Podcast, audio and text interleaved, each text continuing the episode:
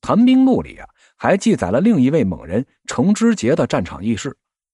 这初唐时啊，裴行俨，这位啊，也就是《新唐传》中排名第三的裴元庆的原型，领兵与王世充交战。这裴哥们儿啊，那也是一员虎将，他是闻见血腥味就兴奋，于是呢，就身先士卒冲进敌阵，势砍瓜切菜，一时杀得兴起。结果呢，被敌兵一箭给射中，翻落了马下。这时啊。程之杰是奋不顾身的杀入阵中，前去营救，不仅杀伤了大量敌兵啊，而且还击溃了王世充的军队。陈之杰抱着裴行俨二人是共骑一匹马回来的时候，被王世充的骑兵给赶上了。敌兵从后边啊一箭就刺穿了程之杰，这老程是回身大喝一声，回手就把穿过身体的剑给折断了，然后呢顺势一击，将身后那两个刺向他的敌兵给杀了。老程的神挡杀神，佛挡杀佛的威猛和霸气啊，让自己和裴行俨都免除了杀身之祸，胜利大逃亡，回到了军中。程之杰呀，他参加了李世民组织的无数次战役，那也是一名让敌兵闻风丧胆的勇将。《旧唐书》上说呀，他善于使这个马槊，曾经在瓦岗军中啊，和秦叔宝同为内务骠骑。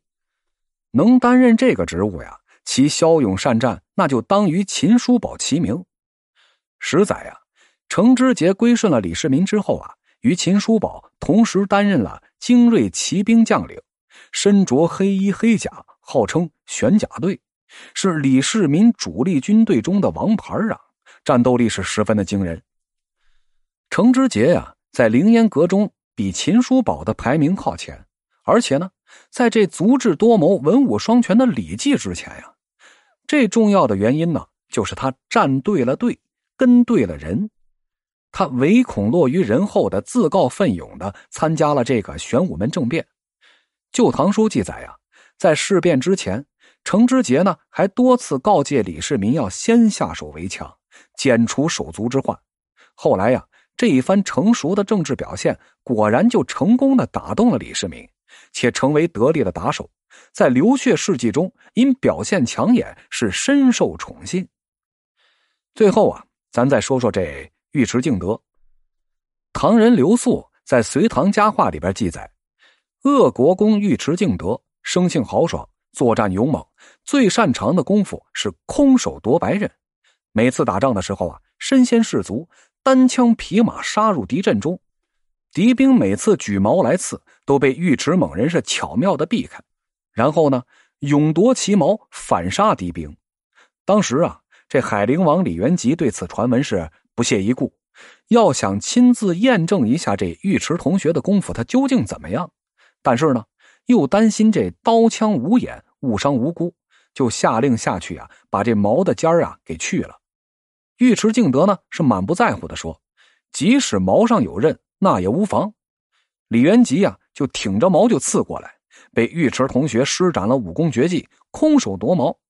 如是再三呢，李元吉就颜面大失，愤愤不休而怀恨在心了。由此呀，可见尉迟猛人那牛皮确实不是吹的，有着炉火纯青般的绝高的武艺啊。李世民征讨窦建德的时候，是信心爆棚。对手下这位第一猛将尉迟敬德就说：“寡人手持弓箭，弓用长枪相伴，虽百万之众，奈我何？”既捧别人呐，他也抬高了自己。瞧瞧，这话说的多满多大呀！不过呀，李世民还真不是吃素的。此二人是艺高人胆大，径直驰往敌营，叩其军门而狂呼：“我就是大唐秦王！”与尔决一死战，谁敢接战？这两个二百五呀，竟然是吓得敌方不敢出阵。后来呢，在与窦建德排兵布阵的时候，李世民看见了一位英俊潇洒的少年郎，骑着玉葱骏马，身着鲜艳的铠甲，这心就痒痒了，指着骏马就对尉迟敬德说：“那少年骑着那匹宝马，太可惜了，其意是不言自明啊。”尉迟猛人就请缨夺马，李世民呢假惺惺的说：“轻敌者亡，以一马而损功，非我所愿。这勇士尉迟敬德呀，那也是个人来疯。这话音刚落，一马当先就杀入了敌方阵中，擒敌并获骏马而归。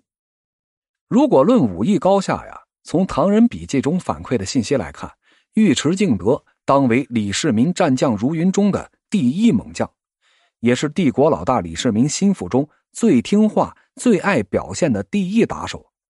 单其空手夺白刃，且与号称武艺超群的李元吉啊，当时比试的场景来看，这四爷李元吉当时肯定是下了死手了，想灭了他们家二爷这位护驾神。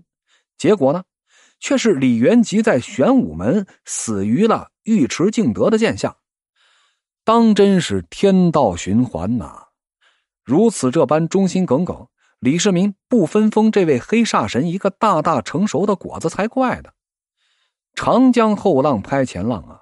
尉迟这一浪就把先前勇冠三军的秦叔宝拍在了沙滩上，也把先他投靠李世民的程之杰踩在了脚底下。其实你单论这武艺的高下呀，应该是尉迟敬德第一，秦叔宝第二，程之杰第三。后来的民间呢，也需要保护神，而门神呢，他只能是两位。按照武艺高下呀。也就只能是尉迟和老秦入选了，这多少就平衡和抚慰了秦大将军那颗略感不公平而受伤的心吧。